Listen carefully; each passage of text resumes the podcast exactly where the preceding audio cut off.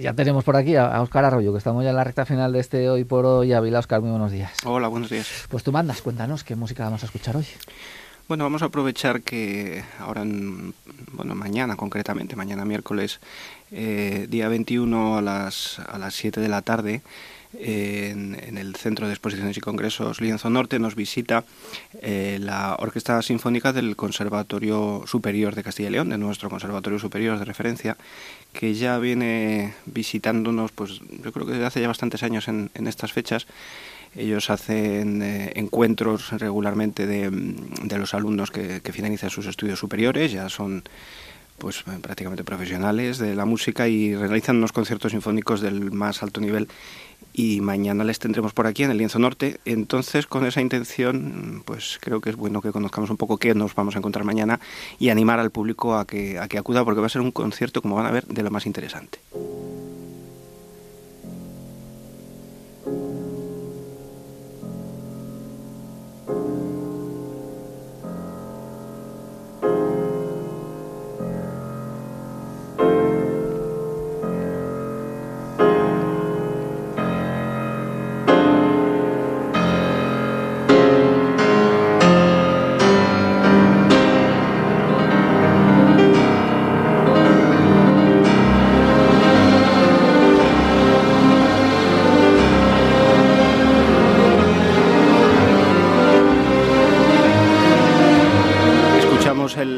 Arranque, el principio del concierto para piano y orquesta número 2 de Sergei Rachmaninoff.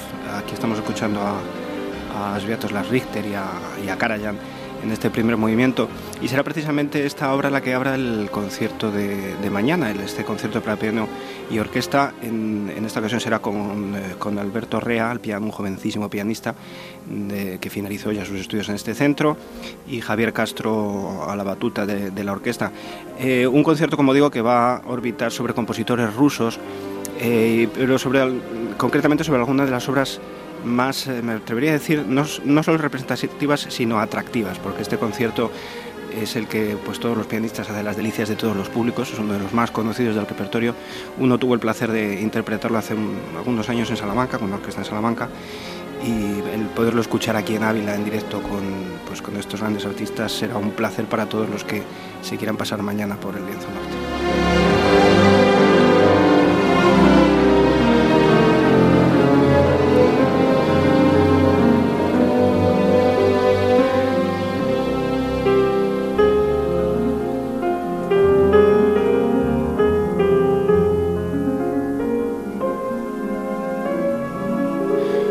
Concierto lleno de, pues, de melodías maravillosas. Además, eh, ya hemos dicho en alguna ocasión, ya hablamos de este concierto, creo recordar aquí en antena, eh, un concierto que, que, el propio Rachmaninoff interpretaba. Rachmaninoff era un grandísimo pianista, uno de los mejores pianistas, más brillantes pianistas del siglo XX.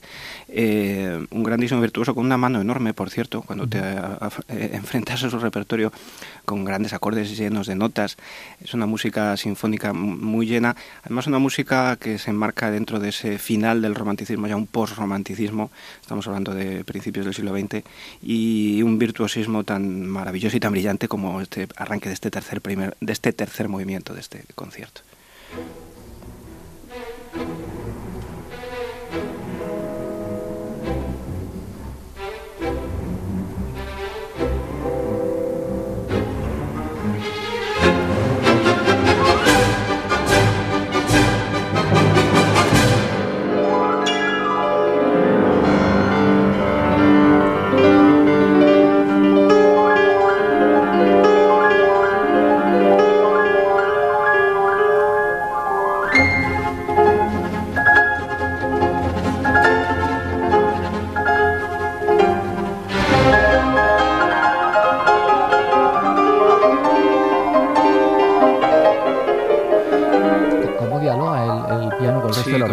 Es, magnífico realmente. Además es una obra que, que, que Rachmaninoff adoraba especialmente. Fue una obra que le sacó de un largo periodo de depresión que tuvo con algún estreno de su primera sinfonía. Y bueno, realmente destila una energía y una, es una obra maravillosa para todos los públicos, insisto, para los que eh, más avezados en, la, en, este tipo de música y para los que por primera vez quieren escuchar uno de los conciertos para viendo orquesta de referencia.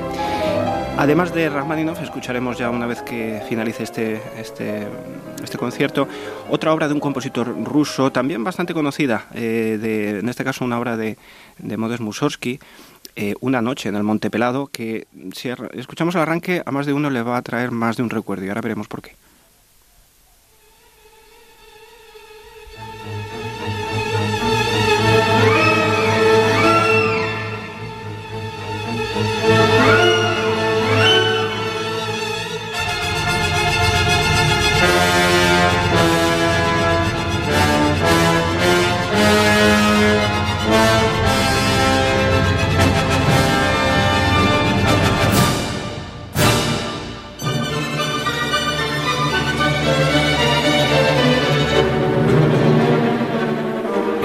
En el Monte Pelado, que es este famoso poema sinfónico inspirado en un cuento de, Gogol, eh, que además se localiza en este Monte Pelado eh, cerca de Kiev en la noche de San Juan o la noche de Valpurgis, que es la noche de las brujas, ¿no? la noche de los mm, esta noche demoníaca, ¿no? Pues esta música además la escribió eh, Mussorgsky, pero luego la orquestó a la muerte de, Mussorgsky lo orquestó su amigo Rimsky-Korsakov con esta orquestación tan brillante que hoy conocemos. Y claro, la gente lo conoce porque también se utilizó en la película Fantasía de Disney, fue una de las músicas que se incluyó. Y eh, lo escuchamos aquí en una grabación de la Orquesta Nacional de Ucrania eh, con Theodor Kuchar al frente.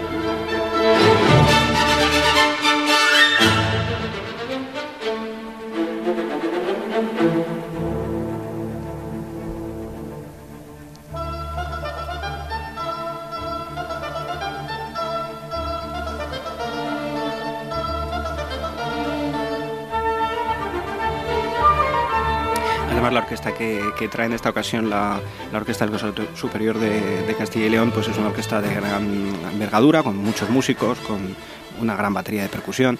Será un concierto muy interesante para ver. Y con este orgánico, con esta plantilla, pues afrontan también como cierre del concierto otra de las obras más representativas del, del periodo ruso del siglo XX, en este caso El pájaro de fuego, de Igor Stravinsky, eh, pues un ballet, una música originalmente compuesta para ballet, para ser bailada por los, por los ballets rusos de, de Diaghilev hace más de 100 años en la Ópera de París. Esta obra se estrenó en, eh, se compuso en 1910 y fue el principio de la colaboración de, Stravinsky con, los, con estos ballets rusos de Diaghilev que luego darían lugar a otros ballets tan célebres como Petrushka, la, la famosa consagración de la primavera o Pulcinella. Thank you.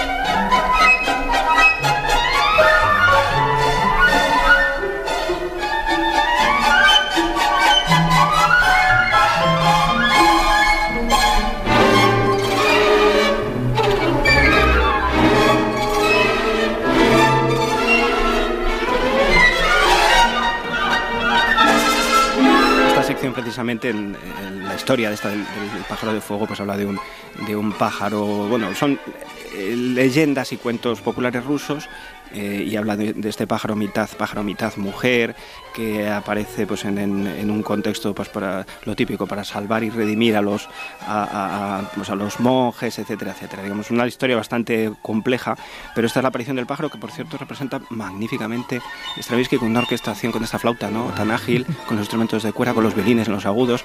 Bastante compleja de ejecutar todo un reto para los eh, para los jóvenes alumnos del conservatorio superior y todo un reto también para el director pero es realmente una obra muy vistosa, muy, muy original, también en su época, fue la primera, el primero de los ballets que compuso Stravinsky. El hombre estaba bastante asustado cuando se lo propusieron porque ya en la época pues, eran muy importantes, hay que pensar, estamos hablando de eh, Francia, París, principio del siglo XX y todos los artistas del mundo, los de referencia de todas las artes estaban en ese momento en París. Él lo sabía, era una gran responsabilidad, pero lo superó con nota porque a partir de ahí Stravinsky pues ya empezó a ser lo que hoy sabemos de él.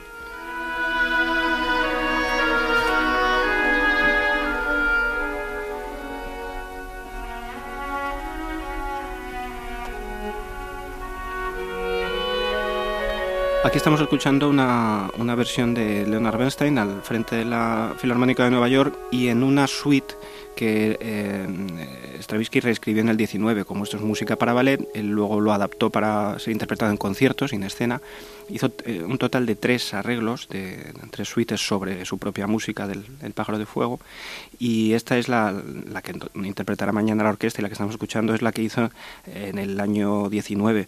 Vamos a escuchar, por ejemplo, otra sección, la danza infernal de los súbditos de Cachet, que se llama, y eh, con otra de esa orquestación brillante y tan identificativa de Stravinsky.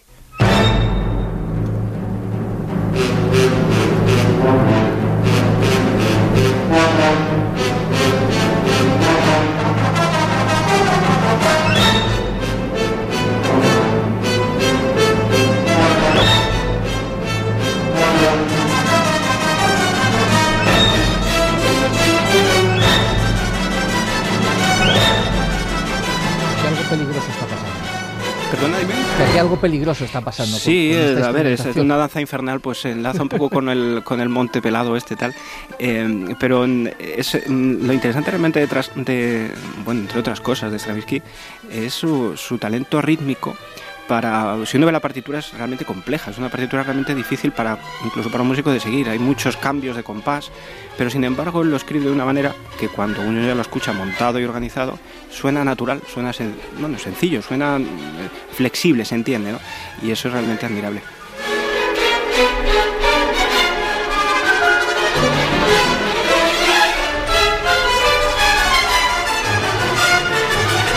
Yo la verdad es que particularmente me alegro mucho de que venga la orquesta del Conservatorio Superior porque tengo una anécdota con ellos de hace bastantes años, una de las primeras veces que vinieron aquí a Ávila, yo creo que la primera, porque todavía no existía Lienzo Norte. Siendo yo director del conservatorio, eh, siempre he tenido muy buen trato con ellos y con el director y les invitamos a venir, y ellos accedieron. Y como no existía Lienzo Norte, hicieron el concierto en la Escuela de Policía, que era entonces el auditorio más grande que había. Yo ya había tocado allí con dos pianos y orquesta eh, unos años antes y el director confió en mí diciendo, bueno, yo creo que cabemos, ¿no? yo le dije, yo creo que sí, ya hemos metido dos pianos y tal, malo ha de ser. Bueno, llegó el día del concierto, aparecieron los músicos, empezaron a bajar del autobús, el público estaba a la puerta, no me olvidaré porque ese día no lo voy a olvidar nunca, empezaron a entrar los músicos, allí no paraban de entrar violinistas, de entrar violas, de entrar chelos y efectivamente no cabía. Es que el escenario no es tan grande. No es tan grande, pero auditorio, el auditorio es muy grande, pero el escenario, no, tanto. no, está pensado para orquesta sinfónica. Afortunadamente tenía un trozo delante, sigue teniendo un trozo bastante amplio de foso y demás eh, la orquesta con una actitud encomiable se adaptaron, se colocaron pues, por donde había huecos, llenaron medio auditorio, el público también lo entendió. A mí no me llegaba la cabeza al cuerpo aquella tarde, pero pues bueno, aquel día salí, pedí disculpas en lo que me correspondía, hicieron unos, creo que fueron unos cuadros de exposición o algo así, de Mussorgsky magníficos, y de alguna manera comprometí, dije, bueno, eh, eh, Lienzo Norte estaba en obras, digo, cuando esté Lienzo Norte comprometo a hacer los esfuerzos para que vuelvan. Muchos años después siguen viniendo y yo cada vez que les escucho pues me acuerdo de aquella tarde y les tendremos una vez más mañana, afortunadamente, ya con espacio y con ese aforo de mil butacas y esa magnífica instalación que tenemos en Ávila para escuchar esta música, entre otras este final, si te parece, para despedir este final de mm, de año y de Stravinsky, del Pájaro de Fuego, deseándole a, todos nuestros oyentes una muy feliz Navidad, que el año 2023 sea un poco mejor que el 22, las cosas pintan regular, pero bueno, hay que ser siempre optimista. Yo lo soy siempre a pesar de todo. Soy muy crítico, con los que me conocen lo saben, conmigo y con los demás, pero siempre optimista. Así que miremos al 23 con un poco de, ilusión, a ver si es posible que, que, salgamos todos adelante, que siempre ha sido así y la historia de la música también nos ha demostrado que las adversidades, las adversidades siempre se salen. Pues con ese deseo nos quedamos. Oscar, muchas gracias por acompañarnos en el 22 y te esperamos en el 23. Ahí estaremos. Saludos.